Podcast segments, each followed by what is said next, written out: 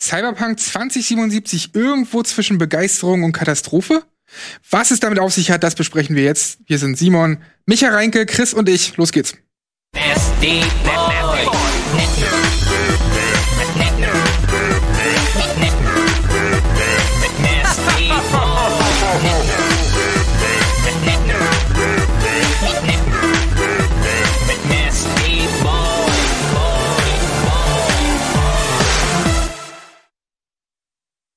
Hallo, herzlich willkommen mit unserem fantastischen Intro. Dankeschön an Wirt an dieser Stelle, denn der bereitet das jede Woche vor für uns. Da äh, Dankeschön an dich, das ist fantastisch und macht ich bin in diesem Intro drin. Du bist zum er bist du vielleicht zum ersten Mal? Ja, ich bin Mal, zum ersten Mal in diesem Intro drin. Ich freue mich ja. wie, wie Bolle. Äh, Weihnachten super, jetzt schon geglückt. Ja, damit auch herzlich willkommen äh, an meiner Seite Chris, Simon und zugeschaltet noch Micha Reinke. Hallo, bin ich auch zu sehen eigentlich? Ach, da bin ich. Ja, da ist er. Geil. Jetzt Sieht irgendwie aus, vielleicht so ein übelster Säufer mit den drei Bierflaschen davor. Ne? Sieht aus, würden die bei mir stehen irgendwie. Na egal. Vielleicht ist, vielleicht muss das so. Ja, wir werden ja. heute ein bisschen über Cyberpunk 2077 sprechen. Wir werden allerdings nicht so einen klassischen Review-Talk machen oder so, sondern wir werden natürlich drüber sprechen, wie uns das gefällt, aber auch alles, was außen drumrum angeht. Denn Cyberpunk ist ja gerade sehr kritisch irgendwo in den sozialen Netzwerken und so unterwegs und wir werden auch ein bisschen erklären, woran das denn liegt. Ich will nur zwei Sachen vorher direkt mal sagen und klarstellen und zwar zum einen bitte nimm nicht teil an diesen irgendwie Hassnachrichten an irgendwelchen Entwicklern und Entwicklerinnen, weil das Problem nicht darin besteht, dass dass die Entwickler euch betrogen haben, sondern dass dieses Spiel unter Missmanagement leidet, was ja vermehrt auch irgendwelche Artikel betrifft, die seit jetzt schon zwei, drei Jahren oder so aufgetaucht sind und übereinstimmenden Berichten zufolge einfach auch zu Crunching kam und all dem. Und wir werden an anderer Stelle tatsächlich dieses Thema, also was, was Missmanagement und Crunching und so angeht, nochmal thematisieren. Zum einen, äh, nächstes Jahr zu welcher Sendung kann ich noch nicht sagen, aber auf Rockbeans TV wird's was zu dem Thema geben und du kannst auch mal dazu was sagen, Chris, denn ihr habt bei Game 2 auch was Schönes dazu geplant. Yes, wir äh, nehmen uns natürlich auch dem Thema Cyberpunk an und dementsprechend werden wir in der Folge, die jetzt kommt, am kommenden Freitag um 20 Uhr auf Rocket Beans TV oder um 12 auf YouTube am Samstag, auch uns etwas mit dem Thema Crunch in der Videospielindustrie beschäftigen.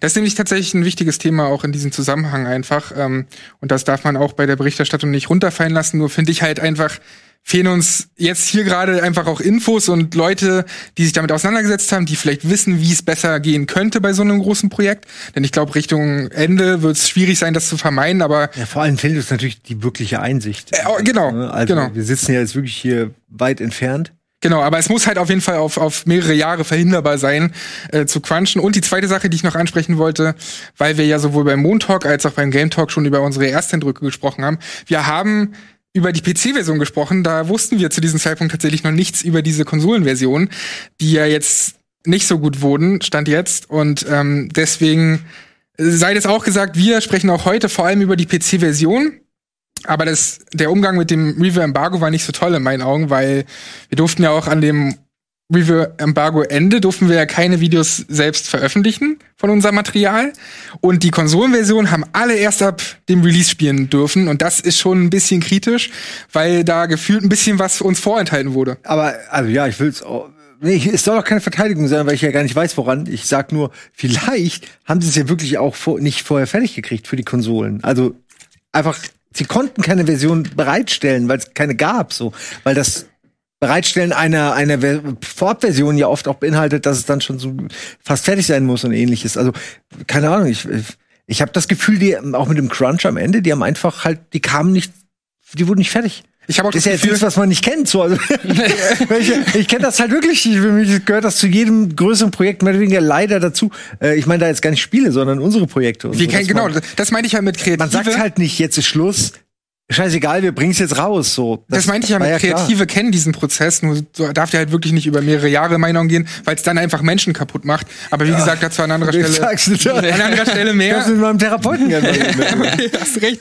Ähm, auf jeden Fall ähm, rate ich persönlich von der Konsolenversion ja. ab, weil ich sie jetzt auch gesehen habe. Ja, die ist ja wirklich auch, sagen die ja selbst auch, dass die noch nicht fertig ist, dass da im Januar, Februar ein Patch nachkommt. Wartet Und, da lieber drauf, so. Ja, ja. Aber im Falle von, ganz aber interessant, im Falle von der PS5-Version und Xbox Series X-Version habe ich gehört, dass die zumindest nicht unspielbar sind.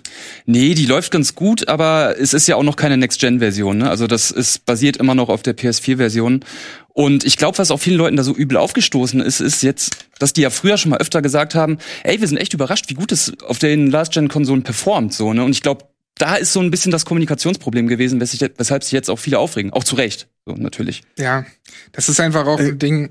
Entschuldigung, ich wollte nur sagen, ich, ich wusste offen gesagt, ich war mir nicht, mir war nicht richtig bewusst, dass ernsthaft überhaupt Versionen kommen für die PS4 und die, also weil ich das einfach nicht erwartet hätte. So. Sie tun sich auch keinen Gefallen Deswegen- damit, finde ich. So willst du das Spiel wirklich nicht Ja. spielen, so, weil Es ist ein Aktienunternehmen, ne? Die müssen diesen Markt Genau, ne, es ist ja- ich glaube, da sind die unter Druck. Ja, allem die Marktabdeckung, ne? Man muss ja gucken, wo sind die Konsolen, ne? Es haben noch nicht so viele Leute eine PS5 oder sonst was, deswegen ist Weil ja klar, der, der PC-Release lief ja auch deutlich besser. Also- kann Ja. ich jetzt sagen, weil ich nur daran, ich habe nur den PC-Release mitbekommen und der lief bis auf ein paar Bugs und so, die es auch gab. Ab und zu schiebt sich mal irgendein Charakter durchs Bild, ohne zu laufen. oder also es gibt dumme Cops und Das so. Es glaube ich, nicht ganz verhinderbar bei so einer Welt, bin ich mir Ich- sicher. Also am ich Anfang nicht, ist aber es schwer, es das gab zu verhindern, dass da mal Bugs. Probleme irgendwo Ich will sind. nur sagen, auch auf der PC-Version gab es Probleme, aber bei weitem nicht. Man hat ja dann über den Chat mitbekommen und so, was Leute halt sagen und so. Und krass. Sie tun sich damit keinen Gefallen und ähm, letztendlich war es fast schon klar, als ich zum ersten Mal das gespielt habe auf PC, dachte ich mir, wie wie soll das denn auf der Xbox One laufen?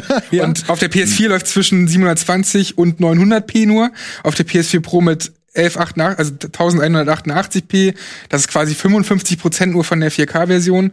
Äh, und auf der Xbox One S ist es tatsächlich richtig hässlich. Und das wird diesem Spiel auch einfach nicht gerecht, ne? Wenn man, also wir werden heute noch über die Ja. schönen Sachen des Spiels sprechen. Und wir haben einfach auch tolle Momente erlebt und, und wissen, wie toll dieses Spiel aussehen kann. Gerade Micha, der das, glaube ich, der das, Ja. glaube ich, mit der 3090 spielt. Richtig?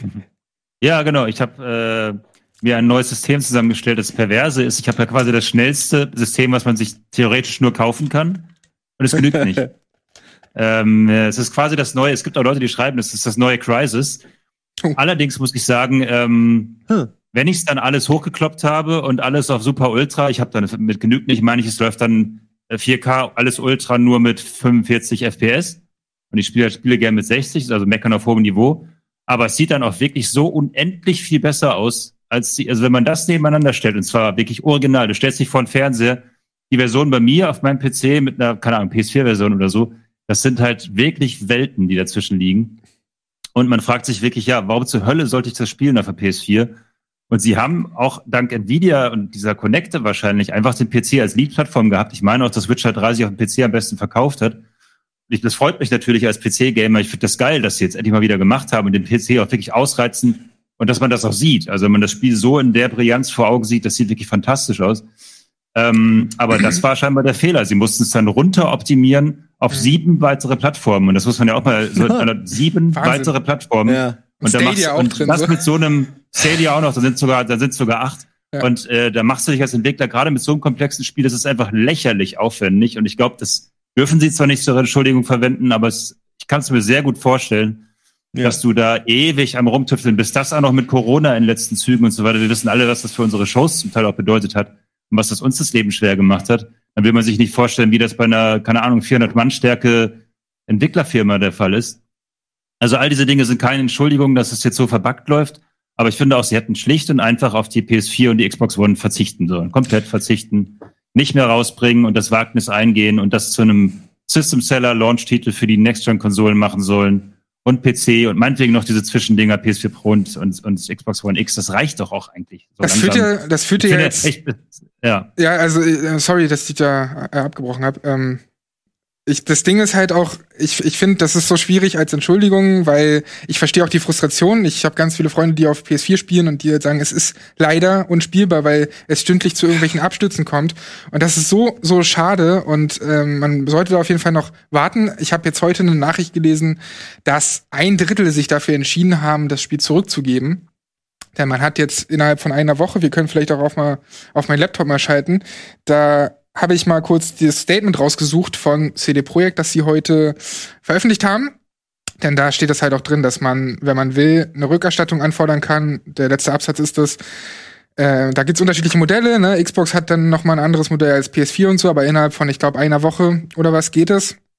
Und wir haben auch intern ein paar Leute, die Mhm. tatsächlich sich dafür entschieden haben, das zurückzugeben. Und das ist schon schade, äh, denn man weiß ja, wie viele Leute da Bock drauf hatten. Aber ist eine coole Aktion. Also viel mehr kann man ja gar nicht machen als so zurückrudern, oder? Schadensbegrenzung, ne? Was, Ja. was, was ja, ja, machen, aber- ne? hat man ich glaube sogar auch schon anders erlebt, will ich jetzt aber auch nicht sagen. Natürlich, klar. Aber ich, ich bin froh, dass sie das gemacht haben. Das ist ja auf jeden Fall das einzige Richtige, was sie machen können. Ich Ja. habe halt die Befürchtung, dass auf lange Sicht man dadurch natürlich das Vertrauen der Spieler und Spielerinnen verliert für die nächsten Projekte, die da so kommen. Weil Witcher 3, okay, war auch anfangs nicht perfekt technisch und so.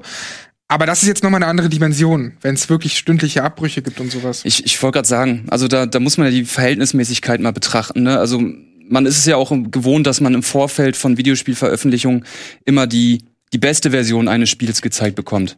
Aber der Unterschied zwischen der besten Version und von von von äh, Cyberpunk und dem, was auf einer PS4 läuft, das sind halt solche Welten. So ne, das ist nicht mehr, dass man sagen kann, ach ja klar, ist ja die alte PlayStation sieht ein bisschen schlechter aus, sondern das sind ja wirklich Welten so. Und meiner Meinung nach haben sie dem Spiel damit keinen Gefallen ta- getan, weil das sehr von der Atmosphäre lebt und wenn das halt so crappy aussieht und ständig Leute in der Luft schweben oder sonst was, dann leidet halt diese Atmosphäre darunter, so willst du das nicht spielen.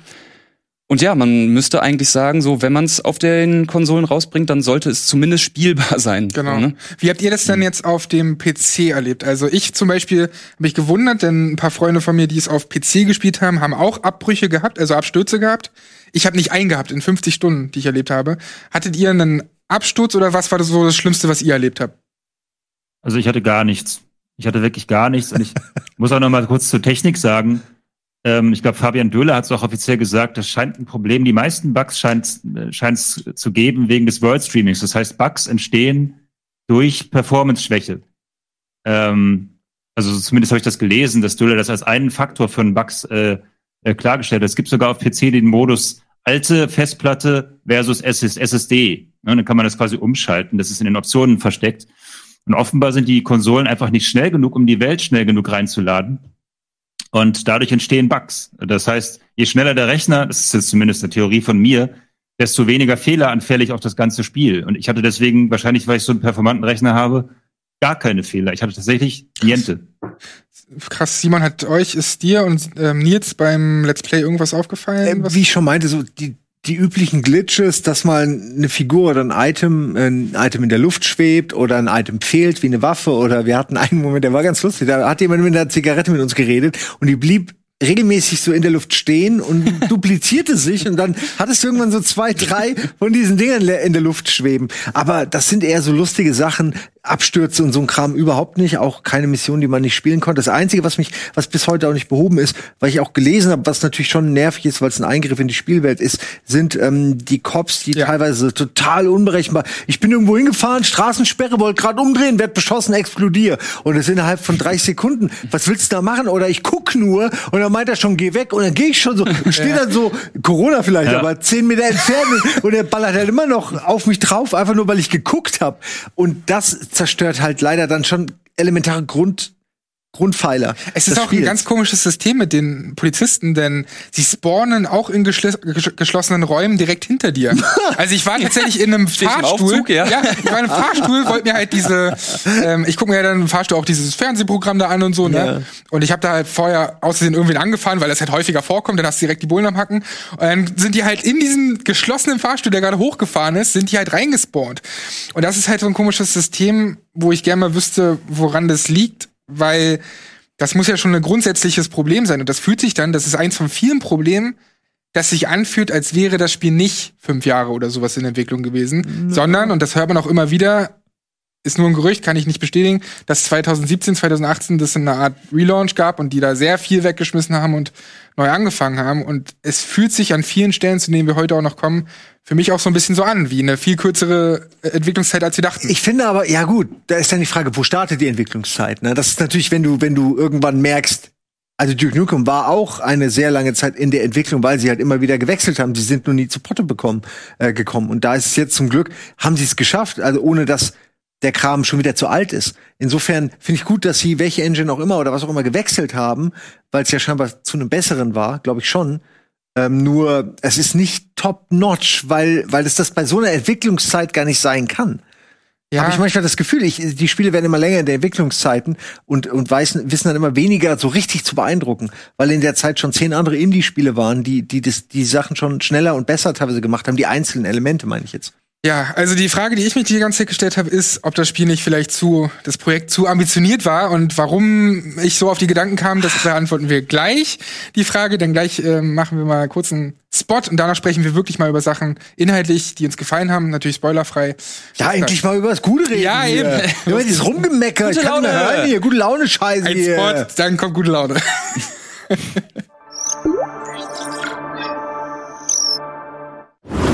Bitburger 0,0. Isotonisch, vitaminhaltig und mit alkoholfreier Erfrischung. Bitburger 0,0. Immer ein Bit frischer.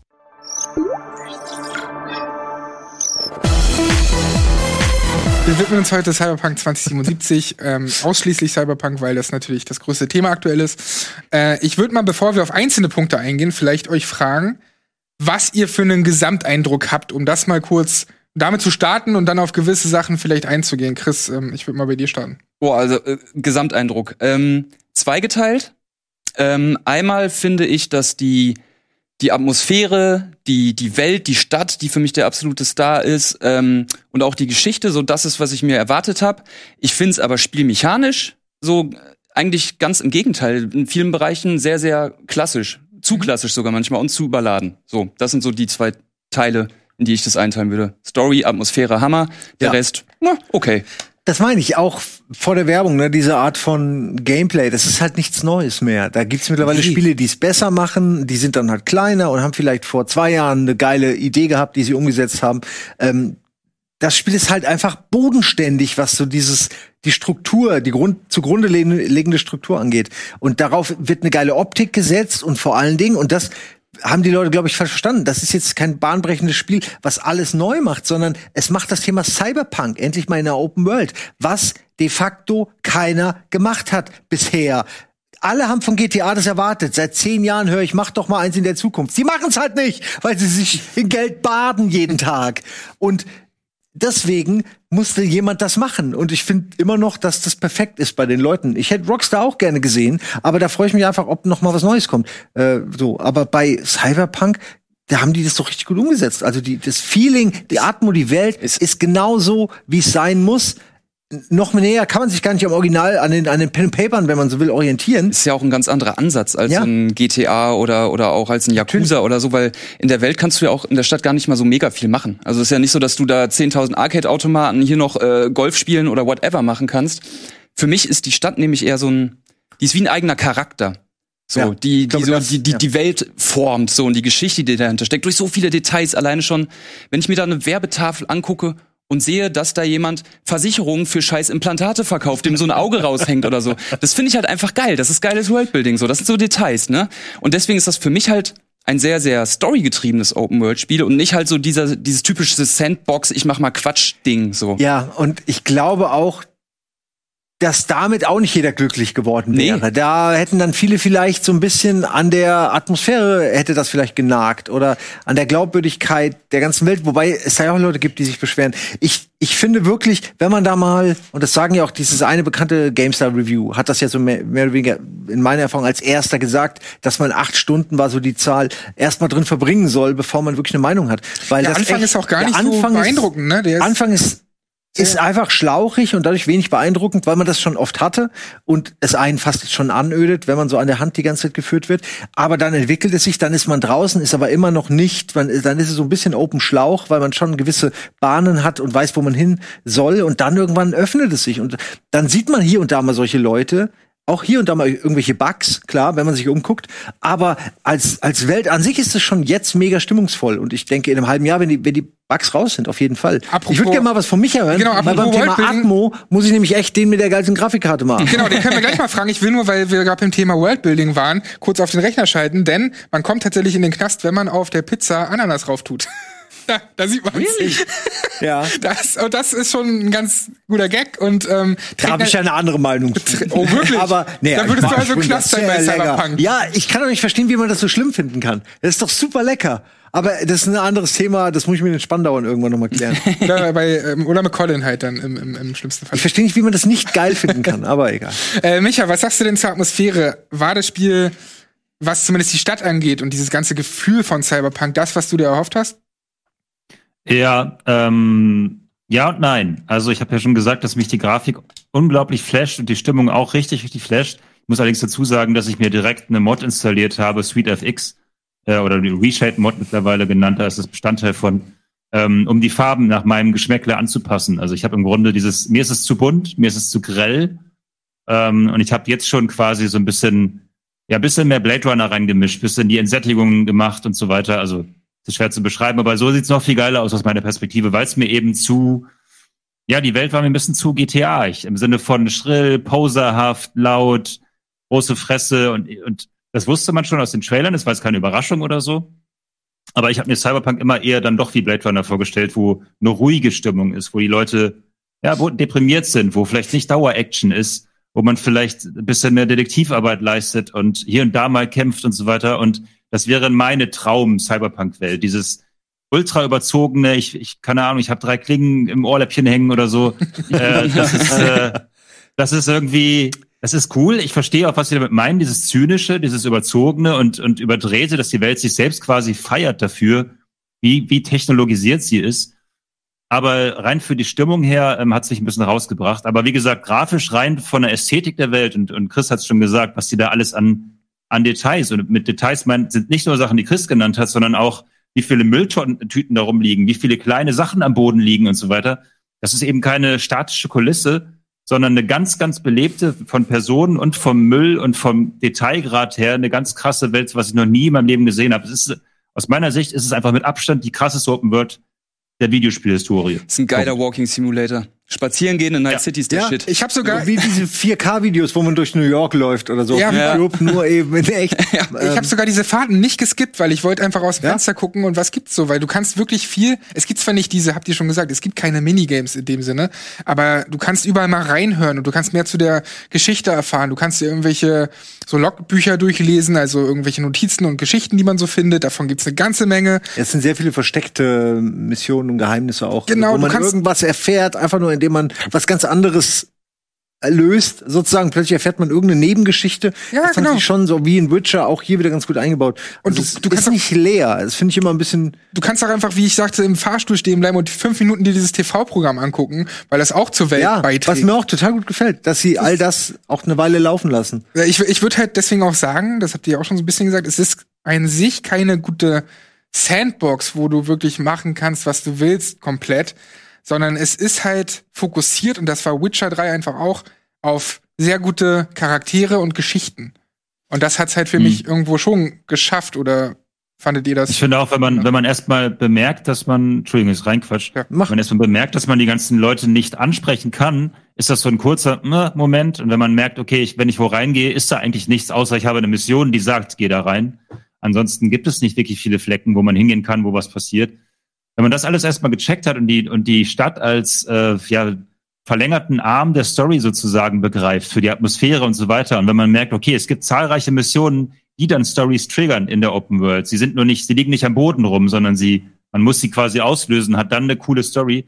Ich finde, dann funktioniert es wunderbar. Und dann ist es auch nicht schlimm, dass das so wenig interaktiv ist. Was du bei GTA hast, sind diese Kettenreaktionen, dieses Rumspielen Ja. mit der Welt und so weiter. Und dieses ganze Physiksystem ist in, in Cyberpunk auch viel, viel schlechter. Muss man ganz klar sagen. Das ist wie die Dinge, dieser, wie heißt Euphoria-Engine von Rockstar, wie die alle mit ineinander greifen, wie diese Kettenreaktionen auf Autobahnen, Autos explodieren. Das, das hast du hier alles nicht. Aber es stört auch nicht und es fehlt auch nicht, weil es eben, wie Sandro sagt, gar keine Sandbox sein möchte, sondern im Grunde ist die Welt, ja, genau, das Zelt für die Story so, wo sie drin passiert. Äh, Vor allem äh, zeigt Nein, halt auch, dass ähm, was ja immer ganz gerne gesagt wird, dass, dass Story und Open World gar kein Gegensatz sein muss. So, ne, es wird ja öfter mal gesagt, so ja, Stories in Open World äh, ist immer ein bisschen schwierig. Nee, sieht man in Cyberpunk, das funktioniert hervorragend. Und Hm. es gibt zwar auch immer mal wieder diese Momente, wo ich teilweise ein bisschen abgefuckt war, weil mich ständig irgendwer angerufen hat und irgendwas von mir wollte und mir noch eine. Mission andrehen wollte. Das war wie, was war es, GTA 4, glaube ich, ne, wo auch, wo man Ja, ständig angerufen Der fucking wurde. Cousin, der da So, mit, Mann. mit seinem fucking Bowling. Äh, Aber Ja, die aber noch schön ist das eigentlich? Da ruft nicht dein Bruder die ganze Zeit an. Das ist ein geiles Feature damals. Hat natürlich genervt. Und auch Aber bei wie cool. Cyberpunk, das macht's ja irgendwo lebendig, ne? Also, dass du auch Textnachrichten ständig Cousin, kriegst, beantworten kannst und dass du halt irgendwie Telefonate hast. Aber ich bin schon, ich verstehe schon, wenn da jemand genervt ist von. Ja, aber auch, was ich noch sagen wollte, die Nebenmissionen fand ich auch richtig geil alle. Alleine so diese, es gibt eine Mission, wo man so KI-gesteuerte Autos wieder einfangen muss. Die ist der Shit, das ist total cool. Also das lohnt sich wirklich. Und das haben ja auch schon viele gesagt, das haben wir noch gar nicht gesagt. So die die Main Story kannst du ja so in 25, 30 Stunden, wenn du dich ranhältst, kannst du hier durchknüppeln. So, ne? Aber so, so will man das nicht spielen. So, man muss da sich voll drin fallen lassen und auch diese Nebenmissionen machen, weil die so geil geschrieben sind. Ich könnte jetzt, wenn ich mich zurückerinnern müsste, nicht jede Nebenmission von der Hauptmission unterscheiden in meinem Kopf, weil die halt einfach auch so gut geschrieben und so gut gemacht sind. So, ne? Und deswegen sollte man sich da einfach. Das, das war übrigens auch schon bei Witcher so. Das ist so ein bisschen Genau, das ja. Alleinstellungsmerkmal der Autoren. Obwohl ich sagen muss, dass die Dialoge mit Witcher und die Charaktere, wie sie sprechen und so, hat mir teilweise ein bisschen besser gefallen. Ja, weil das Ein bisschen ist ja besser geschrieben, aber vielleicht habe ich auch nur oder in Witcher? Nee, in Witcher, aber Also, vielleicht ja. habe ich es auch falsch erinnert oder vielleicht denke ich immer nur dran, wenn ich einen Dialog finde, der nicht so gut, der nicht so gut funktioniert, dann dann Also dann fällt einem das ja erst auf. Habt ihr da eine Meinung? na, ich Michael? glaube, ja.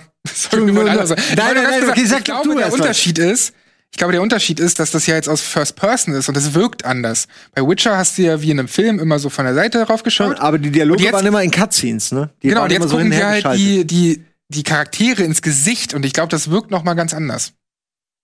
Also ich finde, dass die eigentlich sogar besser geschrieben sind, die Quests. Also bei Witcher Ja? wird ja gerne diese blutige Baron-Quest immer wieder hervorgezerrt. Ähm, die waren ja nicht alle wie die Blut, das war ja eine Ausnahme, deswegen nennen wir sie immer wieder. Ähm, die waren zwar gut, die Quests, aber ich finde tatsächlich, dass die rein vom Sprachlichen her ist es noch besser geschrieben. Ich finde sie aber trotzdem nicht so geil. Und das liegt daran, dass die Attitüde der Figuren mir nicht so richtig passt. Das ist das, was ich eben schon meinte. Die haben halt alle so ein bisschen diese, diese rockstarige ja, Gangster-Attitüde, weil so dieses Setting das einfach nur mal hervorruft. Und in äh, Witcher hatten die eine ganz andere, ja, eine ganz andere Basis. Die haben viel bodenständiger gesprochen und dadurch vielleicht auch realistischer und viel, ja, man kann es besser nachempfinden. Und allein schon wie wie der Hauptcharakter selber redet, das geht mir voll oft auf den Sack. Nicht weil er schlecht geschrieben, nicht weil er schlecht geschrieben ist. Im Gegenteil, das ist alles super perfekt vertont, übrigens auch im Deutschen. Mhm. Ähm, nee, es ist einfach seine Attitüde, die ich nicht mag. Der hat auch dieses komische, äh, halt doch dein Maul, geh beiseite und so. Und so bin ich nicht. Und deswegen passt es mir nicht so richtig. Ähm, und deswegen kann ich mich nicht so gut reinversetzen. Also ich konnte mich in, selbst obwohl Geralt so eine fertig geschriebene Figur war, konnte ich mich in den besser reinversetzen, weil, weil ich einfach, ja, ich mochte ihn lieber sozusagen. Absolut. Und auch die Figuren, die vorkamen, mochte ich lieber, weil Cyberpunk ist einfach eine unsympathische Welt. Äh, selbst sein Buddy ähm, hat ja letzten Endes so eine, ja, ich will, keine Ahnung, ich will hier in der Limo rumfahren, Attitüde. Deswegen kann ich mich mit den Figuren nicht so gut identifizieren. Trotzdem sind die Quests, glaube ich, noch einen Tick besser geschrieben als bei Witcher. Ich weiß, was du meinst.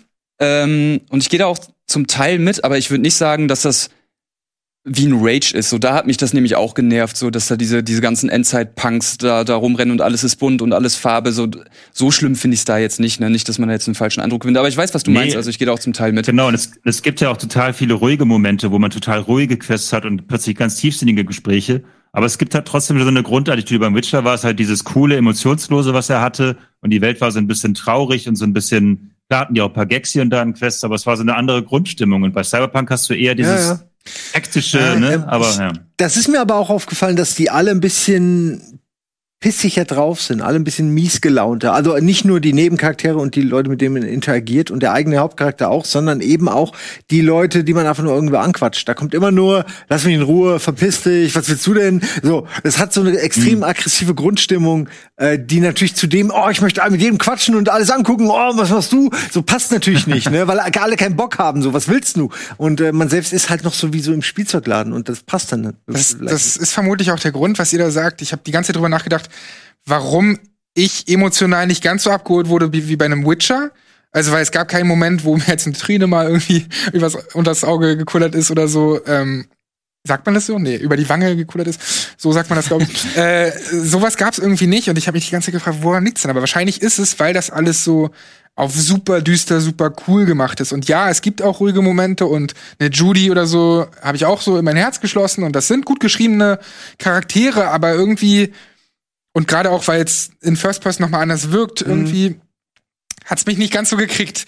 Und das finde ich irgendwie ein bisschen schade. Also bei mir ist Witcher, was das angeht, auch noch mal ein bisschen höher. Und ich bewerte Spiele meistens daran, was haben sie mit mir gemacht, emotional. Und Aber lass uns doch mal zum First Person kommen, Ja. weil ich glaube, wir haben, müssen noch mit der Zeit, weil ähm, ich glaube, Chris hat es vorhin schon angesprochen oder, oder Simon auch, so dieses ganze First Person Gameplay, ähm, das ist ja für mich eigentlich die größte Krux akt aktuell. Also die Bugs hatte ich, wie gesagt, kaum. Deswegen, aber ich glaube den Leuten, dass sie ganz viele Bugs haben, so ist es nicht, auf ihren Konsolen. Aber ähm, für mich ist das größte Problem das fehlende Balancing. Also ähm, und das fehlende, das, das Gameplay mag ja gerne, das darf auch gern klassisch sein. Ich habe da gar kein Problem mit. Aber es gibt selbst für diese klassische Mechanik, die sie da haben, Shooter, Schwertkampf und so weiter, gibt es halt jeweils Spiele oder auch Schleichen oder Hacken, die das jeweils besser machen. Ne? Das heißt, ich, ich wollte gar nichts äh, Originelles von denen haben oder irgendwas Neues, aber sie hätten zumindest diese Elemente auf ein Level bringen müssen, dass sie Sinn machen, auch dass das Rollenspielsystem da cool ineinander greift. Ich aktuell laufe nur mit einem Katana durch die Gegend, habe schon auf Very Hard gestellt, aber weil ich einfach gesagt habe, ich butter alles in Katana und die ganzen Skills und so weiter. Ich häcksel mich einfach durch. Ich baller einfach durch und hau allen die rüber. Aber ab. das willst du doch. Und, äh, da wärst du doch die das Kohle will ich auch, ja. Ja klar, aber es ist halt auch kein Widerstand. Ich, ma- ich metzel die einfach nieder. Ähm, solange ich jetzt keine Quests versuche, wo Bedrohungsstufe hoch oder sehr hoch stehe, gehe ich da rein, hau allen die rüber ab. Und ich muss diese ganzen, und das, das ist immer so die Essenz von gutem Gameplay, wenn es einen zwingt, die Möglichkeiten auch auszuloten. Und dieses Spiel zwingt mich null. Das Mhm. Spiel sagt mir eher, mach was du willst, gameplaymäßig, ob du jetzt schleichst oder was auch immer, ist am Ende aber furzegal. Mit jeder Variante kommst du immer leicht durch. So dass ich immer am Ende sage, okay, dann äh, ich krieg hier 5000 Waffen, ja, scheiß drauf, ja, ist die ist wohl besser, aber ich brauche sie ja nicht, bin ja eh so stark. Und ich brauche auch nie, selbst das Hacken und so weiter, ich finde ständig legendäre Items, ich Ja. brauche kein Craften, äh, Craften ist egal, ähm, denn ich finde ja ständig Sachen, die sofort wieder besser sind und so. Also es ist alles so ein bisschen egal und gleichzeitig auch noch super ungebalanced. Also mein Katana ist eh überpowered, Klingenwaffen aktuell noch gegen Schusswaffen und so weiter. Ähm, und man braucht diese 5000 Rollenspielelemente, man braucht sie irgendwie gar nicht. Und Ja. sie ist cool, dass sie da sind, aber sie sind nicht nötig für die Spielerfahrung und sie verändern auch nichts groß an der Spielerfahrung. Man kann dann was hacken, aber ja, ich muss ja nicht. Ja, So, das ich, ist meine Finden so. Ich bin eigentlich so der Meinung, je mehr Optionen, desto besser, aber einige sind wirklich unsinnig. Denn, also ich verstehe es erstmal gar nicht, dass du so viel auf Nahkampf machst, weil Nahkampf macht mir gar keinen Spaß. ich habe auch diese ganzen Missionen, diese Faustkampfmissionen alle geskippt, also gar nicht erst gemacht, weil das fühlt sich, finde ich, in der First Person einfach scheiße an. Aber ähm, ich bin auch komplett bei dir, was so Crafting angeht und was vor allem diese Kleidung angeht, das raff ich überhaupt nicht. Wenn du eine geile oder wenn du eine gute Kleidung haben willst, gemessen an den Stats, also die dir auch im Kampf weiterhelfen, wenn du mal auf Hard spielst oder so, dann siehst du aus wie ein fucking Clown. Weil du sammelst dir ja Sachen zusammen, eigentlich in einem Rollenspiel, die stark sind. Also bei einem Witcher sammle ich mir halt irgendwie geile Rüstung, die vielleicht nicht die schickste ist, aber die noch okay aussieht, aber die auf jeden Fall die stärkste ist. Und bei Cyberpunk ist es halt so, ich suche mir Kleidung, die am stärksten ist, sehe dafür aber wirklich richtig dumm aus. Weil meistens ist das, was du findest, ist halt nicht das Schickste. Und ich will eigentlich sowohl cool aussehen, als auch geile Stats für den Kampf haben. Und das steht überhaupt nicht im Verhältnis zueinander. Vor allem das Problem, was ich damit hatte, du wirst mit so viel Kram zugeschissen und alle halbe Stunde hast du halt schon was Besseres so, ne? Und äh, Ja. auch das, das Craften, das lohnt sich irgendwie oder, oder Waffen verbessern. Also wenn du Sachen findest, das Einzige, was du damit eigentlich machst, ist verkaufen oder in seine Einzelteile zerlegen. Ähm, Aber selbst wenn du dann Waffen verbesserst, hast du eine halbe Stunde sp- später schon wieder was Besseres gefunden. Das ist so ein bisschen demotivierend. Und dasselbe hatte ich nämlich auch beim, beim Leveln so ein bisschen das Gefühl. Also ich habe mich dazu irgendwann entschlossen, dass ich jetzt einfach nur noch baller. Warum? Weil ich den Soundtrack beim Ballern richtig geil finde. Der knallt nämlich richtig rein und dann fühlst du dich cool, aber hauptsächlich wegen des Soundtracks eigentlich. So. Ähm, Und Sound da- Design ja, natürlich. Ne? genau. Also die Waffen klingen halt auch die geil. klingen cool. Aber auf jeden Fall hat man dann viele Skills, die dann irgendwie so, so passiv sind, irgendwie so drei Prozent mehr Schaden oder sowas, ne? Wo du dir dann denkst, so ja, ich, ich merk's indirekt, aber ich fühle mich nicht so deutlich krasser direkt. Und manchmal habe ich mir da so mehr so einen direkten krassen Sprung gewünscht. Dann habe ich aber gemerkt, so ja, es gibt ja noch die Ripper Dogs. Und da merkt man dann auch was, ne? Wenn man sich irgendwie einen coolen Raketenwerfer an den Arm schrauben lässt. ja. Das ist schon geil so, ne? Und da fand ich auch cool, dass man die nicht so krass hinterhergeschmissen kriegt, sondern dass sie relativ teuer sind und man auch mal ein, zwei Nebenmissionen machen muss, damit man sich das dann leisten kann. So, das fand ich dann schon ganz, ganz cool eigentlich. Ja, äh, sehe ich genauso. Ich wollte noch ähm, eine Sache sagen zu Michael, schon eine Weile her, äh, zu dem Look der Stadt. Ich glaube, dass sie sich ja wirklich sehr an diesem Retro-Cyberpunk sozusagen orientiert haben. Dass es einfach die Art ist, wie man sich in den 80ern, wo ja diese Pen-and-Paper-Universen entstanden sind, äh, so hat man sich die Zukunft vorgestellt. So hat man sich Cyberpunk vorgestellt. Da war Punk auch noch mehr ein Thema als heute. Deswegen heute würde es ganz anders aussehen. Heute würde, weiß ich, nicht, würde man sie, äh, gucken, was Elon Musk so macht oder so äh, und sich daran vielleicht orientieren. Also das ist so ein bisschen de dem Setting geschuldet, dass es so aussieht, wie es aussieht. So wie Fantasy ja auch meistens bestimmte Sachen beinhaltet, die immer ähnlich sind. Das wollte ich noch sagen. Ja. Dann zu den Klamotten habe ich nur gerade im Chat gelesen, dass man wohl, du kannst ja wohl coole Klamotten zusammensuchen und die dann von den Werten her verbessern. Aber da muss ich sag nur, dass ich Ja, gelesen habe. äh, Kann man machen, aber ich muss ein bisschen widersprechen, weil ich dann eine halbe Stunde später trotzdem wieder eine stärkere finde. Genau, aber ich muss mal fragen, hatte nämlich- das finden doch immer alle geil. Bei, bei, äh, also ich frage jetzt als jemand, der an Loot gar nicht interessiert ist, Mhm. aber Borderlands und so, fanden, da fanden das doch alle geil, dass man ständig neuen Shit. Also weil jetzt habe ich das Gefühl, jetzt wird's dem Spiel vorgeworfen, was bei Cyber, was bei Borderlands aber alle geil fanden. Na, ich hatte da das Problem. Ich frage jetzt mal, ich ja, genau. wirklich nicht den. Meine Erfahrung war nämlich, dass ich dann zwar auch Waffen verbessern kann und das auch was bringt, aber irgendwann gehen mir dafür die Ressourcen aus und ich finde dann halt schneller was Besseres, als ich es quasi hoch verbessern kann, so gesehen. Okay, und deswegen hat sich das für mich Ja, das nicht gibt's so in Neo gelohnt. 2 gibt's das auch. Genau, und ähm, ich will gar nicht bestreiten, dass man sich da richtig geile Waffen bauen kann. Das geht auf jeden Fall so, aber bei mir hat das irgendwie nicht funktioniert. Vielleicht habe ich auch einfach nur Pech gehabt mit dem, was ich gekriegt habe oder finde es so. halt nicht motivierend und du brauchst halt vor allem dann auch ganz schnell dieses legendäre Zeug und so, um geiles Zeug zu Genau. craften. Also die müssen dann auch sehr, sehr hochwertig sein. Okay. Und das gibt's dann doch relativ selten. Selbst wenn du eine Waffe zerlegst, die legendäre Inhalte hat, sage ich jetzt mal, dann hast du davon nicht genug. Also es ist überhaupt nicht motivierend und das ist so ein bisschen mein, mein Problem. Ich habe dann irgendwann sogar gesagt, ja, scheiß drauf, ich will zumindest cool aussehen, scheiß auf die Stats. dann habe ich wenigstens geile Waffen, aber meine Rüstung ist nicht so Ey, stark. ich- also Rüstung. Ich lach mir jedes Mal einen Ast, wenn ich irgendwie eine fette Rüstung ablege und dafür eine Weste, eine Neonweste anziehe. Weste und das plötzlich bin ich super krass. Kann ich irgendwie, ich finde das okay, ich kann damit leben, ey. Wer weiß, was da für Nano-Schild-Shit dran, dran ist irgendwie. Ich, ich weiß es ja nicht. Ich würde gerne eine Sache aus dem Chat äh, hier kurz äh, sagen und euch auch bitten, darauf zu antworten. Und zwar war die Frage, um euch einschätzen zu können und eure Meinung, mal zu sagen, wie lange ihr es gespielt habt. Äh, ich fange einfach mal an. Ich habe hier elf Stunden haben wir, glaube ich, jetzt insgesamt gespielt und ich habe zu Hause noch mal den Nomad Way, Way sozusagen angefangen ähm, und habe da auch noch mal vier Stunden gespielt, aber mein Rechner ist viel zu schlecht. Und habe ich dann aufgehört. Ja, es ruckelt wie Sau. Ich habe ja diese Laptops, die sind super, Ah, ah. aber da ist dann wirklich die Grenze erreicht. So, das äh, bringt dann nichts. Ja, das ist so meine Zeit. Was habt ihr? Ich gehe mal weiter. Ich habe jetzt, ähm, also ich habe erst kurz angefangen mit dem Street Kit, um dann die Unterschiede später zu sehen. Habe dann mit Nomad noch mal angefangen und habe jetzt in meinem ersten Durchlauf ungefähr, also ich glaube fast 50 Stunden, also 48, 49 Stunden gebraucht. Hab nicht alle Nebenquests erledigt. Wie gesagt, diese Faustkampfsachen habe ich ausgelassen, aber zumindest die wichtigen und die die meisten Nebenquests erledigt und würde auch sagen, dass dass man mit 50 Stunden ungefähr rechnen kann. IGN sagt halt 20, aber da verpasst du wirklich eine ganze Menge. Ja, äh, ich bin auch so bei, bei 50 Stunden insgesamt, wobei man da auch sagen muss, dass man natürlich, wenn man ein Spiel testet, manche Sachen auch zwei oder dreimal macht, um anzugucken, ja, was passiert, wenn ich das mache. Ne? So, also ich sag mal, wenn man ganz normal gezockt hätte, sind es effektiv 40 Stunden, würde ich jetzt mal so grob über den Daumen. Ich finde es aber schön, bevor wir noch mal Micha hören, der sagt, wie viele er bisher gespielt hat. Ich finde es aber schön, dass eigentlich das in deiner Hand liegt, wie lang das Spiel sein soll. Also du kannst es in 20 Stunden durchspielen, aber wenn du, wie ich, überall noch mal reinhören willst und Sachen entdecken willst und so, dann kannst du mindestens 50 Stunden darin verbraten und dann hast du trotzdem das Gefühl habe ich jetzt, ich will es auf jeden Fall noch mal spielen, denn die Live Paths am Anfang, die haben jetzt nicht so eine große Auswirkung für das Ende, das muss man schon sagen. Aber hier und da gibt's zwischendurch doch mal wieder Unterschiede. Micha, wie viel hast du gespielt? Ähm, ja, ich glaube, ich habe jetzt so 15, 16 Stunden gespielt oder so. Oder vielleicht auch schon 19, bin mir nicht ganz sicher. Hm. Irg- Irgendwas zwischen 15 und 20 Stunden. Ich bin aber, ich neige dazu, das wirklich abzugrasen wie so ein Rasenmäher, die Welt.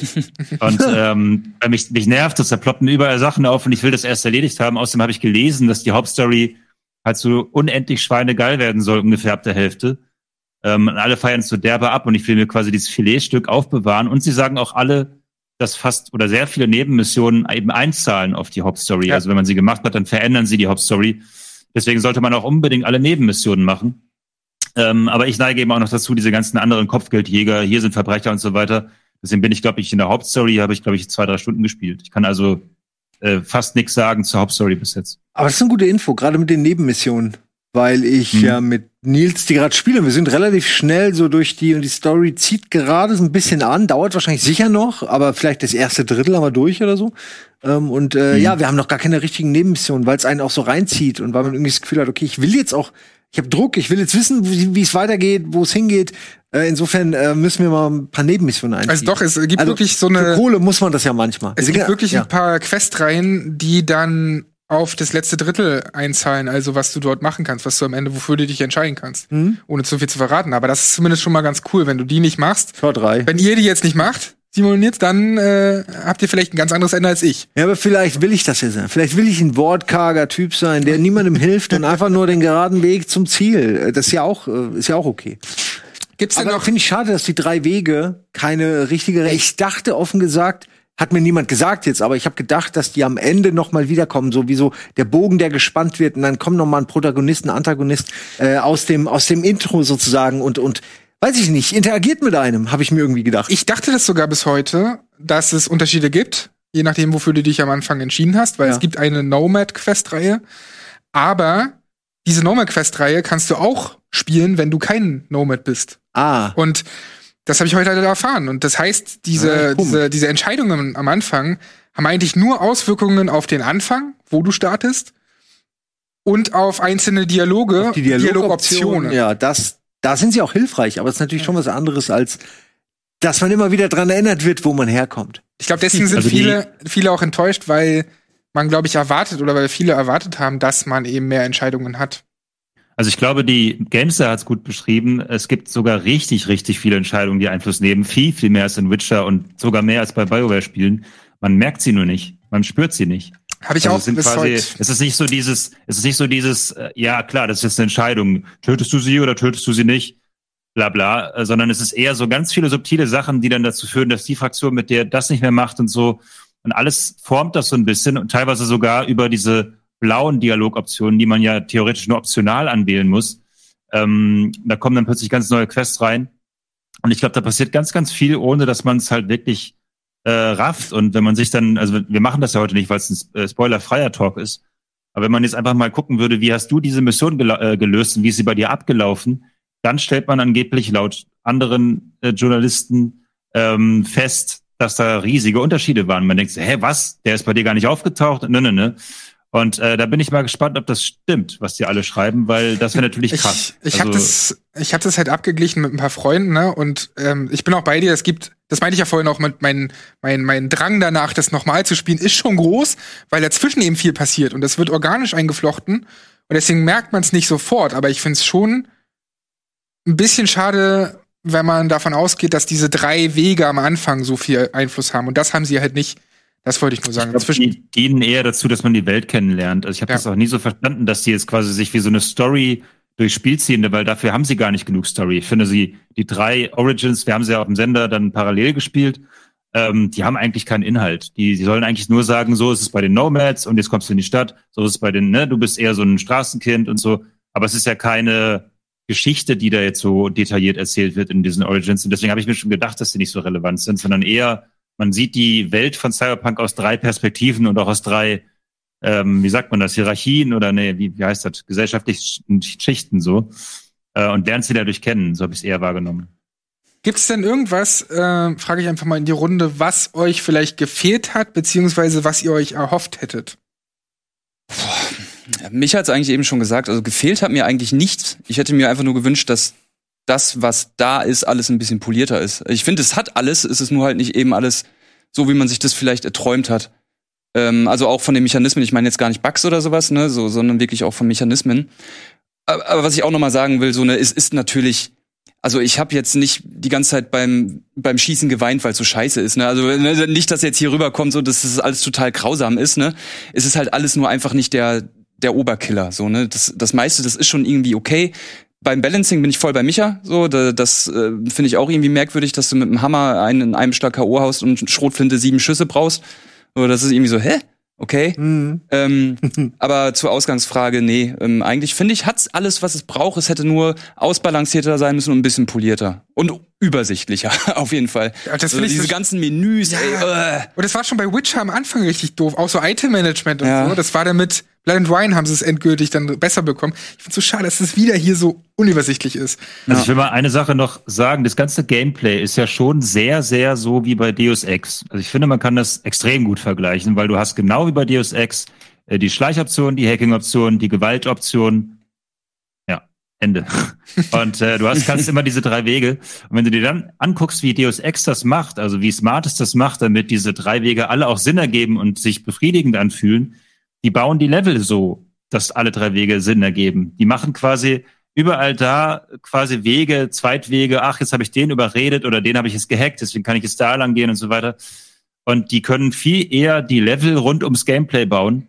Und Cyberpunk kann das ja schlecht. Also klar haben die auch kleine äh, Areale und so teilweise, wenn man dann in den Missionen ist. Aber ganz oft hast du halt, weil es ein Open-World-Spiel ist, kannst du selber entscheiden, wie du vorgehst. Du kannst den Spieler also nicht mehr zwingen, das an der Stelle zu machen. Und deswegen wirkt es viel beliebiger. Also die haben quasi eine ganz ähnliche Mechanik wie Deus Ex, aber es wirkt noch viel beliebiger. Und weil sie dann auch noch diese Rollenspielaspekte drauf geklatscht haben, dass du eine Sache so überpowern kannst ähm, und dass du andere Dinge dafür weniger kannst und so weiter, ähm, bist du erst recht dazu geneigt, quasi nur noch diese eine Sache zu machen. Und ähm, ja, ich glaube, sie haben sich damit keinen Gefallen getan, für das Gameplay diese fette Welt zu bauen. Also das, die große ja. Welt und das Gameplay passen irgendwie nicht zusammen. Ähm, aber um nochmal Chris zu supporten, das stimmt, am Ende ist einem alles scheißegal irgendwie, weil alles ist gut genug und befriedigend genug, damit man Bock hat, ähm, diese Story weiter zu verfolgen und dieses Spiel weiter zu erleben. Und es macht auch Spaß, aber eben auf eine dumme Weise eher das Gameplay so. Ne? Also man hält halt mit der Flinte drauf oder mit dem Schwert so, aber es ist jetzt nicht so richtig intelligent. Und klar hat man irgendwann ein neues Hacking-Feature und dann können sich die Leute plötzlich äh, selber erschießen oder whatever. Aber es ist jetzt alles nichts, wo du denkst, ja krass, jetzt spielt sich das Spiel ja ganz anders, sondern es ist mehr wie so ein Bonbonkasten, wo du eine neue Farbe drin liegen hast und sagst, okay, nehme ich halt mal das. ja.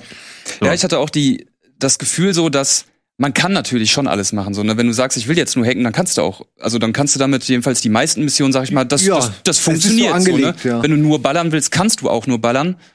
Aber es hm. ist halt schon so auch, was, was, was Micha meinte, dass du auch dann mit allen anderen Wegen trotzdem zum Ziel kommen kannst, wenn du den einen sagst, ach nee, mache ich doch nicht. So, ich habe mir auch in einem Anlauf so einen All-Arounder geskillt, das hat auch funktioniert. So, ne? Also ich habe mich auf gar nichts spezialisiert, bin auch durchgekommen. Die Balleroption ja. ist sehr verlockend. Das ist, glaube ich, ist doch aber wie in jedem Spiel, so. oder? Das ja. war bei Deus Ex auch so. Wobei es da auch mhm. Missionen gab, wo man gemerkt hat, der Fokus ist wirklich jetzt darauf zu schleichen.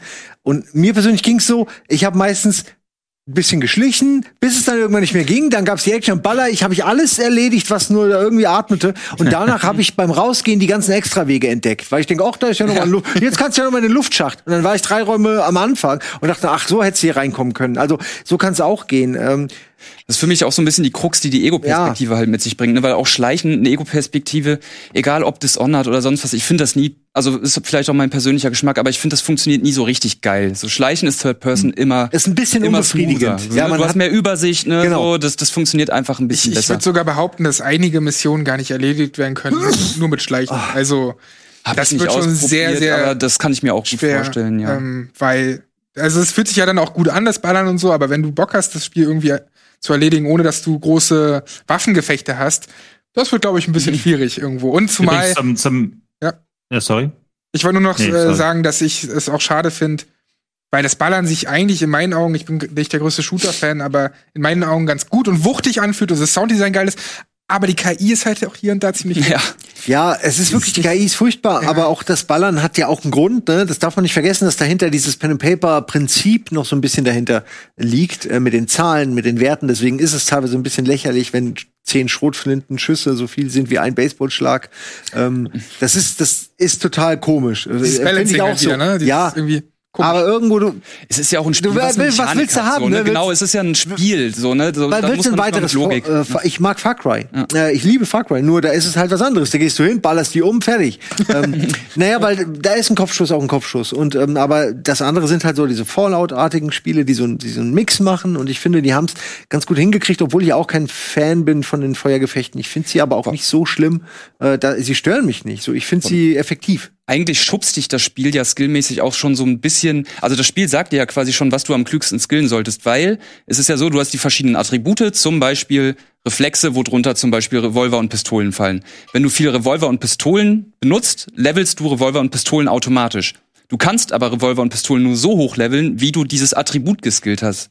Das, das heißt, oder später musst genau, du, das heißt, ja. das Spiel sagt dir ja eigentlich schon, ja, okay, wenn du mit Revolvern krasser werden musst, dann solltest du eventuell Reflexe skillen. So, das schubst dich ja schon eigentlich zu deinem Spielstil so ein bisschen hin. Ja, ist auch gut. Bei den ganzen Add-ons ja. ist nicht jeder direkt äh, Game und weiß, was gemeint ist. So ja. kann ich mir vorstellen. Ich, ich habe nur das Gefühl, dass es zu viele Optionen sind und sie deswegen nicht so ausgereift sind, dass sie halt einfach zu viele Optionen uns geben wollten als Spieler und es nur teilweise überall funktioniert. Äh, ich finde es übrigens also, auch sehr komisch, dass es Missionen gibt wie die sieht man ja auch schon im Trailer. Es gibt eine Tauchmission. Man taucht nur einmal in diesem Spiel. Man hätte eigentlich so, so Dinge wie Tauchen hätte man mehr verpacken können. Man hätte mehr auf den Dächern unterwegs sein können, weil das passiert insgesamt dann doch auch gar nicht so viel, wie ich mir erhofft habe. Die sind auch sehr hoch, die Dächer. Also. Ja, okay, sind sie auch, aber überhaupt auf dem, weil sie haben ja immer davon gesprochen, dass sie sehr viel vertikales Gameplay haben wollen. Und ich finde, dass das doch in der Gesamtheit gar nicht so viel ist, wie ich es mir irgendwo erhofft habe. Wo ich mir so denke, da sind auf jeden Fall eine Menge Chancen, die sie verpasst haben. Wo Ich glaube, Micha hat dreimal angesetzt. der arme Micha. Der arme Micha. Der arme Also, Bildschirm. Also, Es ist immer schwer, wegen der Latenz dazwischen Ja. zu gerätschen. Ich wollte nur noch mal einen ähm, ähm, Daumen hoch fürs Nahkampfsystem geben, weil ich dachte auch am Anfang, es ist saublöd. Aber wenn man ein bisschen übt, und ich habe ja nichts anderes gemacht, wie gesagt, ähm, dann äh, fängt das irgendwann an Spaß zu machen und man kann dann auch irgendwann ein bisschen besser ausweichen und blocken und so und sich vorzukommen wie so ein Cyber-Ninja mit so einem glühenden Schwert. Also ich kann es empfehlen. Ich finde das, glaube ich, ein bisschen attraktiver als äh, mit den ebenfalls sehr gut klingenden Schusswaffen zu hantieren. Oh, das Also- hätte ich nicht gedacht. Ich habe wirklich, Das als ich das ja. die ersten zwei, drei Mal ausprobiert, so Skyrim-artig, ne, vor zurücklaufen, vorwärts zurücklaufen und den hier machen. Ist mir auch nicht taktisch So. genug, so, ja. So, aber ey, wenn, ne, Es ist, dann probier ich das ist nicht nochmal wirklich aus. taktisch im Sinne von, dass da jetzt tolle Schwertkämpfe kommen. Ich glaube zum Beispiel Dying Light macht das auch besser. Ähm, schreiben auch immer viele, dass das das viel bessere Nahkampf-Ego-Shooter, äh, Ego-Perspektiven-Spiel ist. Aber es ist nicht so dumm, wie es am Anfang erscheint. Also man kann so ein bisschen üben, dass man besser den Kopf trifft, immer schön. Ja, und, ähm, ja, und, und wie man, wie man ransprintet, man muss ja ganz anders denken dann. Ne? Also ich bin im Grunde immer nur Deckung, Deckung und dann so schnell wie möglich sprinten auf die Leute und dann schnell wieder raussprinten. Ne? Also voll. sonst würde ich auch verrecken, so ist es nicht. Ja. Aber ins, also richtig hart inszenierte First-Person-Faustkämpfe willst du auch gar nicht, weil da würdest du ja permanent kotzen, wenn sich die Kamera dann ständig dreht, weil der so ausweicht, so ausweicht, den wahrscheinlich noch mal mit einem Salto, äh, also so ein Bud Spencer-Salto verpasst oder so. Da fängst du ja an zu kotzen. Das hältst ja gar nicht aus. Ja, die Frage Deswegen, ist, ne? ob es überhaupt geil äh, umsetzbar ist, ne? Aber Ich, ja, vom Feedback her, ich weiß nicht, ist ja nicht meine Aufgabe. Aber ich würde jetzt langsam auch, weil wir schon leider am Ende der Sendung sind, zum Fazit kommen. Was würdet ihr Nein, wir müssen vorher noch ganz kurz über eine Sache reden. für eine Sache und zwar? Und zwar würde ich gerne über Johnny Silverhand reden, weil wir haben gar nicht Oh ja. so richtig darüber geredet, äh, was jetzt eigentlich da. Ich war schon ein bisschen überrascht, dass die ist jetzt kein Spoiler-Territorium, hoffentlich. Also ich war äh, nicht überrascht, wie er eingebaut wurde. Ich war ein bisschen überrascht, dass der so ein Arschloch ist. das war mir nicht bewusst, dass er so ein, so ein, einfach so ein, Un ein weiterer Unsympath im Cyberpunk-Universum. Für mich wäre das die eine Person gewesen, die mal was Nettes hätte äh, zu er mir kriegt auch noch ein bisschen Tiefe. Also, ja, aber er ist halt einfach mal als grundlegend, also auch Scheiße mit ein bisschen äh, Zucker drüber, ist immer halt noch grundlegend der Scheiße. Typ hat halt wirklich abgeschlossen, so einfach, der hat keinen Bock mehr, ne? Der sagt, fickt euch. Will schon ja nicht-. Ja, ist Ich finde ja solche Charaktere auch wichtig. Ja. Äh, Ich, ich habe nur nicht erwartet, dass der so drauf ist, um ehrlich zu sein. Da kenne ich mich aber vielleicht auch nicht so sehr mit dem Source Material aus. Ich habe aber auch aber nicht wie habt ihr erwartet- denn das empfunden? Findet ihr, da, weil ich dachte am Anfang, vielleicht ist auch nur ein Teaser und der ist nur kurz drin, aber der ist ja relativ präsent schon. Ist ja ein richtig treibender Faktor. ich habe überhaupt nicht erwartet, dass er so viel drin vorkommt und dass er das Spiel ja auch trägt und dass diese Verbindung zwischen V und Johnny Silverhand, ohne zu viel zu sagen, aber man weiß ja, dass die eine gewisse Verbindung haben, äh, dass die sich bis also durch das ganze Spiel zieht und mich dabei also ich habe mich dabei ertappt, wie ich gemerkt habe, so ey, das ist die Story, die mich eigentlich dranhält. So Auf jeden. Fall, ja, finde ich auch. Mich Das auch. ist der Vorteil gegenüber Witcher, wo die Hauptstory eigentlich im Verhältnis zu den Nebenquests nicht ganz so gut ist. Das haben sie hier auf jeden Fall Mhm. verbessert. Wie war das für, für dich, Chris? Micha, du wolltest gerade kommen. Ist schon wieder reingehustet. ja. ähm, nee, ich finde den ein bisschen Klischee. Also ich habe ja vorhin schon gesagt, dass ich einige, Simon beschreibt, dass es ein bisschen 80er Jahre, wie man sich damals vorgestellt hat.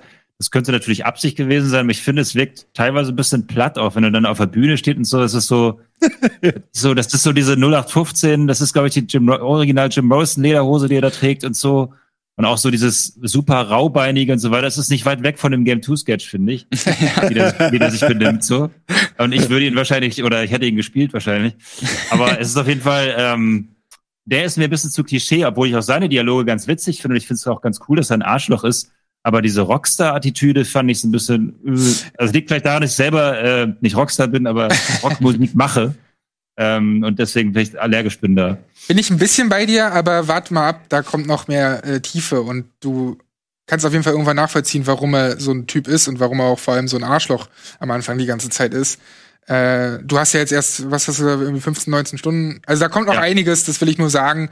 Ähm, das ist ein Mhm. Charakter, der doch gut durchdacht wurde. Und mir hat auch gefallen, wie er inszeniert wird. Weil das Coole ist halt, der ist ja nicht nur in Story-Sequenzen, nee. Nee. geht's ja in dem Sinne nicht, aber der taucht ja auch plötzlich in der Welt auf und steht dann da rum und labert dich zu. Ja, ist wie so ein Kommentator, ne? Der kommt, ist ja auch aus einer anderen Zeit, dadurch hat er noch mal einen anderen Blick auf die Dinge. Äh, ist abgefahren. Deswegen auch, ich, ich, ich halte mich auch kurz. Ähm, auch der Hinweis nochmal, ähm, man sollte bei diesem Spiel echt vom Kopf her immer dranbleiben. So, das ist echt ein Spiel für Erwachsene, das habe ich auch schon mal bei uns im Montalk gesagt. Ähm, A, wegen natürlich der, der Themen, auch wegen sexuellen Darstellungen und so weiter und so fort, aber auch, weil super viel in diesen Dialogen passiert, was man mitkriegen sollte. Ich habe einmal so zwei Minuten aufs Handy geguckt und auf einmal so, oh, was, wer, wer ist das jetzt und was ist das für ein Begriff? Und what, what, what? Ich wusste überhaupt nicht mehr, wo vorne und hinten ist. Deswegen immer, und das meine ich als Kompliment, ne, weil, weil das ein Spiel ist, Hm, was fordert. seinem Spieler auch zutraut, ne, so dass er ein bisschen was mitbekommt und nicht so overexplained. Deswegen äh, immer schön dranbleiben vom Kopf, dann, dann hat man da was von. Ganz kurz zusammengefasst, ich weiß, ihr wartet alle schon auf Nerdquiz, aber ganz kurz zusammengefasst, gemessen der Erwartungshaltung von euch, seid ihr zufrieden? Chris, Ähm, ich könnte mich jetzt eigentlich vom Anfang noch mal wiederholen. Also was, was, was Story, Atmosphäre und so betrifft, bin ich auf jeden Fall zufrieden. So, das, das habe ich mir so erwartet. Ähm, Finde ich richtig geil. So spielmechanisch ist es halt wirklich sehr, sehr wenig innovativ, sogar eher teilweise ja sehr, sehr klassisch würde also gar nicht innovativ und sehr klassisch. Ich meine, läufst langsam, wenn du überladen bist. Das gibt's seit tausend Jahren. Ne? Aber das ist gar nicht in allen Bereichen immer schlecht. Ähm, ja, ähm, ich sag mal, wenn's denn läuft, würde ich's äh, auf einem PC zurzeit empfehlen. So. Simon, wie ist für dich nach den ersten, keine Ahnung, zehn Stunden oder wie viel ihr habt? Ja, ja, doch, so 10, 11 Stunden. Ja. Ich denke, wir werden jetzt auch noch einige haben diese Woche und ich denke, so auf 20, 30 werden wir noch kommen mit dem Let's Play irgendwann, ja. Ähm, ich, es ist auch schwer. Der Hype war so hoch, Mhm. so groß, unerreichbar eigentlich, das war klar. Ähm, jetzt was vermisst, das Einzige, was ich vermisse, ist Transmusik, die mir versprochen wurde, dass sie in einen DLC eingebaut wird. Ähm, da warte ich noch drauf. Äh, ja, ich, ich habe schon bekommen, was ich wollte. Ganz ehrlich. Ich ähm, würde es gerne, zu sein, ich würde gerne die englische Fassung spielen und mal gucken, wie die englische Sprachausgabe ist. Ich würde viele Sachen gerne noch mal für mich selbst entdecken, aber ansonsten habe ich schon das Gefühl, ich habe bekommen, was mir versprochen wurde. Aber ich muss dazu auch sagen, dass wir auch in der luxuriösen Fassung, Verfassung waren, häufig was davon zu sehen. Häufiger, manchmal durften wir es auch nicht erwähnen, haben wir was gespielt und so. Also es, ich, ich wusste, was ich kriege. Deswegen ist es ein bisschen aus meiner Sicht natürlich privilegiert. Micha?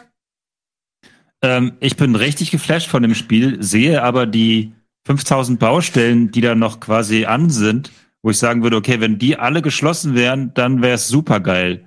Also ich bin geflasht, auf, wie Christa schon sagt, von einer Hälfte des Spiels und die andere die sehe ich wie so ein Unfall und versuche ihn zu ignorieren. ähm, ähm, es, es, ja, es war ein bisschen übertrieben. Es ist kein Unfall, das Gameplay, aber es ist so, es könnte so viel besser sein mit, mit vielen kleinen Kniffen, die jetzt wahrscheinlich mit Patches nachkommen ähm, könnte es das so viel bessere Spielerlebnis sein. Ich beneide die Leute, die weder einen guten PC haben gerade, noch eine PS5, weil die rühren es hoffentlich nicht an, denn auf PS4 geht's ja nicht wirklich. Und warten einfach bis nächstes Jahr äh, März, bis dann die Next-Gen-Versionen, die wahrscheinlich einfach nur die optimierten Versionen sind, ähm, ähm, spielen und dann hoffentlich ein viel geileres Spielerleben. Ich wollte auch ganz kurz ergänzen, genau, ähm, dass ich aber auch ein Spielertyp bin, der einfach Bock auf Story und auf Atmosphäre hat und sowas. Also auch Last of Us 2 war jetzt mein Spiel des Jahres. Hasst mich ruhig, ist mir egal. Ähm, deswegen, ich kann auch verstehen, Super wenn. schönes Spiel. Ja, ich, Schäme dich. ja, ich schäme mich nicht. Ich, ich mit Stolz trage ich diese Flagge. Ja. Nee, aber ich, ich kann ich kann halt verstehen, wenn Leute, die vielleicht was anderes erwarten, ein richtig krasses Hardcore-Rollenspiel, was jetzt noch nicht so ausbalanciert ist, dass die da dann vielleicht ein bisschen enttäuschter sind als ich, der eher Wert auf Story und Atmosphäre legt. Dass man das vielleicht ein bisschen getrennt betrachten sollte. Ja. Und damit haben wir doch ein gutes Fazit gefunden. Ich finde, das haben wir ja auch ein bisschen erörtert. Es ist nicht das beste Sandbox-Spiel, nicht das beste Shooter-Spiel, nicht das beste Stealth-Spiel, aber der Fokus liegt wieder auf Charaktere und Geschichte und das, muss ich sagen, saß auch für mich. Er ist auf jeden Fall das beste Cyberpunk Open World. Ich glaube, da kann man sich drauf einigen, weil da gibt's auch wirklich keinen Konkurrent. ja. Äh, ja, es muss erstmal jemand nachmachen. Das, ich freue mich auf Mods und auf äh, Sachen, die da vielleicht noch kommen, von, von Fans, von fliegenden Autos bis hin zu was weiß ich. Dann kriegt ihr vielleicht all die Sachen, die ihr jetzt kritisiert habt, bekommt ihr dann. Ja. Schön. Dauert Geil. nur drei Jahre. Ich, ich war auch gespannt auf die Zukunft. Aber das war unser Game Talk zu Cyberpunk. Wir werden auf jeden Fall nicht das letzte Mal heute über dieses Spiel gesprochen haben. Nee. Da wird sicherlich noch einiges kommen. Von daher könnt ihr da einiges noch erwarten hier auf dem Sender. Jetzt geht es erstmal weiter mit dem Nerd-Quiz. Da bin ich sehr gespannt. Endlich wieder eine neue Staffel. Das wird richtig geil. Ein paar Ergebnisse kenne ich schon. Ihr könnt euch drauf freuen. Viel Spaß mit dem Nerd-Quiz. Dankeschön, Simon, Micha, Chris und euch da draußen. Ähm, lasst ein paar Kommentare gerne da, welche Fragen ihr vielleicht noch habt. Vielleicht können wir die beim nächsten Mal aufgreifen. Macht's gut. Bis dann. Tschüssi.